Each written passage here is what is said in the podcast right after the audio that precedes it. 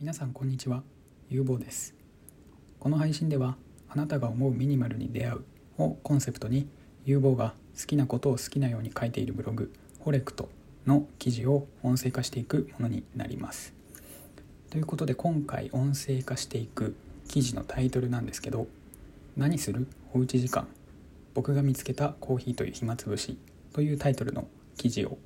音声化していこうかなと思います。ということで早速本題に入っていこうと思います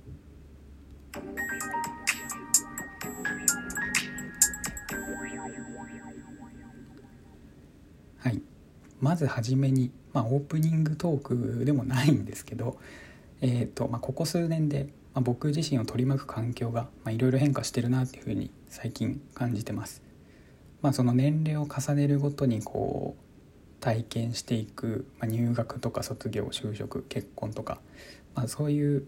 まあ、時間が経てばこう大勢の人が体験するような、まあ、ターニングポイントみたいなものはもちろんあるんですけど、まあ、それ以外でもその予測できない突発的な出来事によっても、まあ、身の回りの環境が変化してるっていうのを最近結構感じてます。まあ、今まで当たり前だった行動とかルーティンが、まあ、一瞬にして形が変わってしまうことも、まあ、人によってはあるかもしれないっていうところで、まあ、今この収録を聞いてくださってるあなたも、ま、心当たりがあるかもしれませんっていうところなんですけど。ということで、まあ、今回は、えーとまあ、端的に言うとここ数年で変化した僕のとあるルーティンについて、まあ、喋っていこうと思うんですけど、えーとまあ、結論から言うとコロナですねコロナの影響によって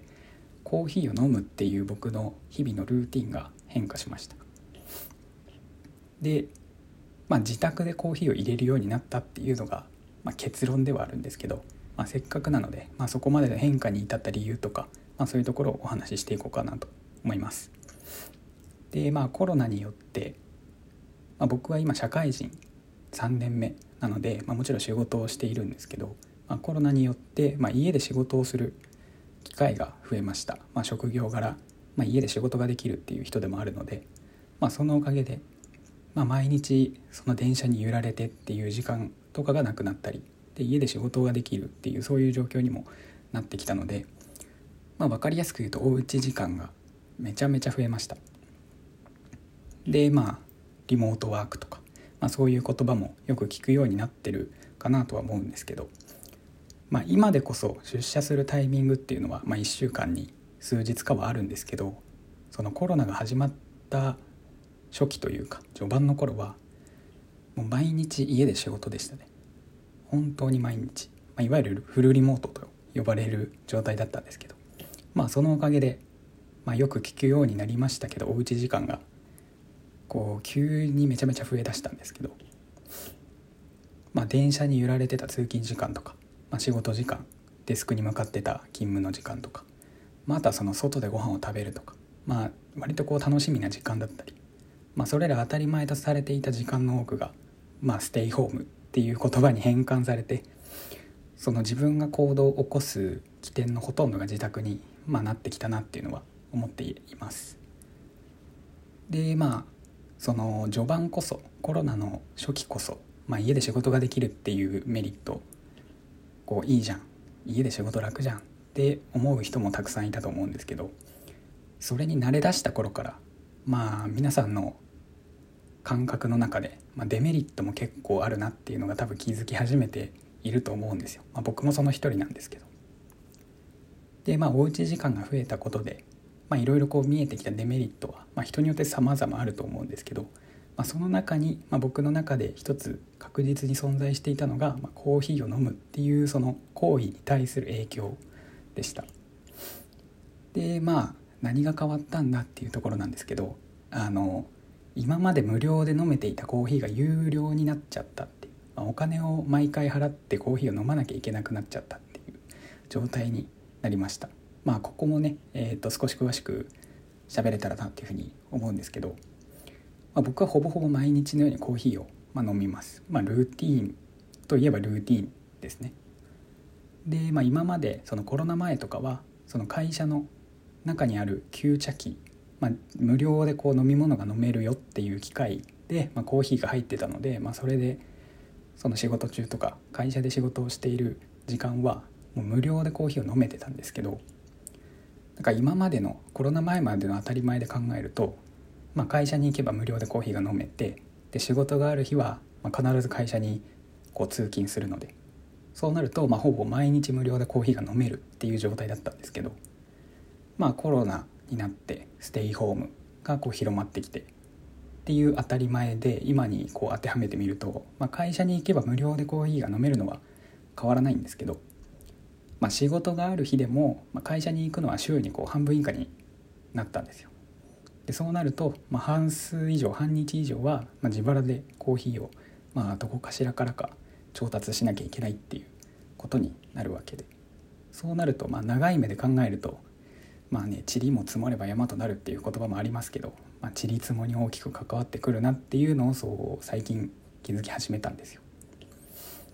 でももちろんコーヒーを飲む手段いろいろありますけど、まあ、既製品ありますよね。自動販売機とかコンビニとかで売ってる。最初はそれにこう頼っていたんですけど分かりやすく言うとコスパがめちゃめちゃ悪いなっていうのにこう自分の中ではそういう感覚になってきたんですけど まあ買い物に行く頻度が多くなったりとかコーヒーのためにこうお店に行く頻度が多くなったりとか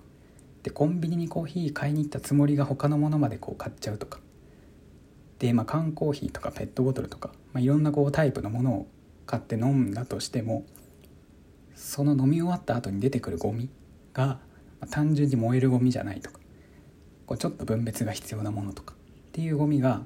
毎日コーヒーを飲むので毎日のようにゴミが溜まっていくわけですよ。会社でコーヒーを飲んでいた時はその会社のゴミ箱に、まあ、紙コップとか捨てればあとはもう自分の家には何もゴミは増えないっていう状態だったので全然気にすることはなかったんですけどまあっていうところから、まあ、既製品コスパ悪いなって思い始めて。で既製品を買うことにま見切りをつけて、まあ、コーヒーを飲むっていう行為に対して、まあ、今まで以上にコスパと満足感を求めるようになりました。で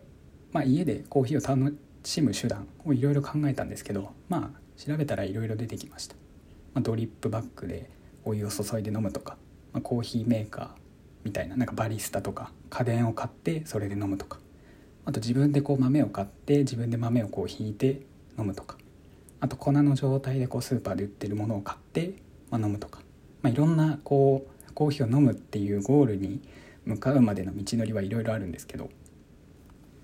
まあそれぞれの飲む手段に、まあ、人それぞれこうメリットとかデメリットはあるとは思うんですけど、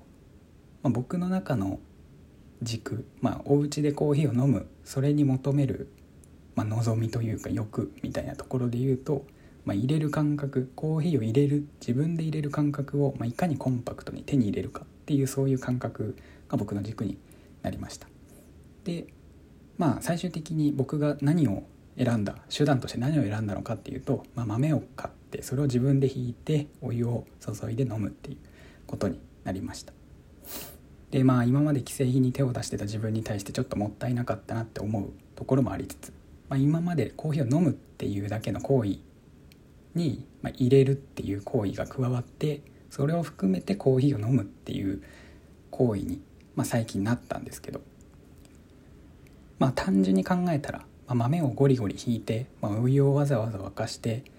こう少しずつこう抽出して飲むっていう。普通に考えたら時間もかかるし手間もかかるし煩わしさはあるんですけど、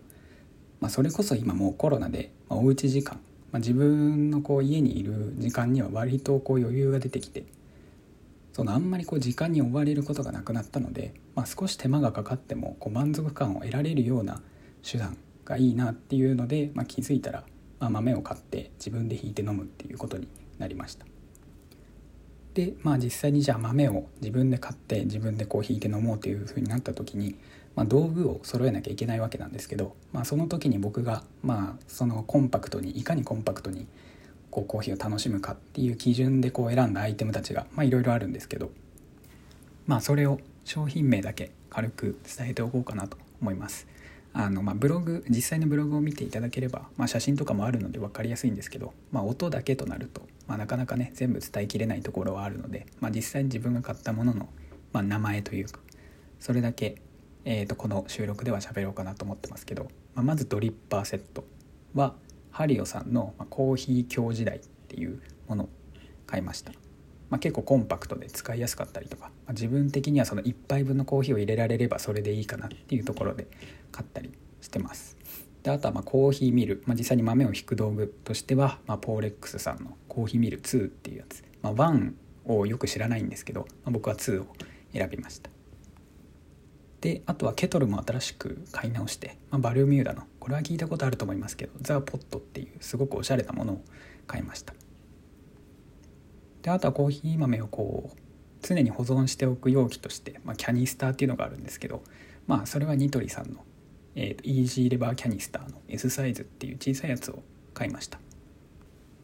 ていうのが、まあ、僕がコーヒーをこう家で楽しむっていう選択をしてから、まあ、自分でこう揃えた道具たちなんですけどまあ、特にこれについては正解とかっていうのは全然ないので、まあ、調べるとこうたくさんいろんな商品が Amazon とかでも出てくるので、まあ、これは人それぞれ自分に合ったものを選ぶのが一番いいかなっていうのはまあもちろんそうなんですけど、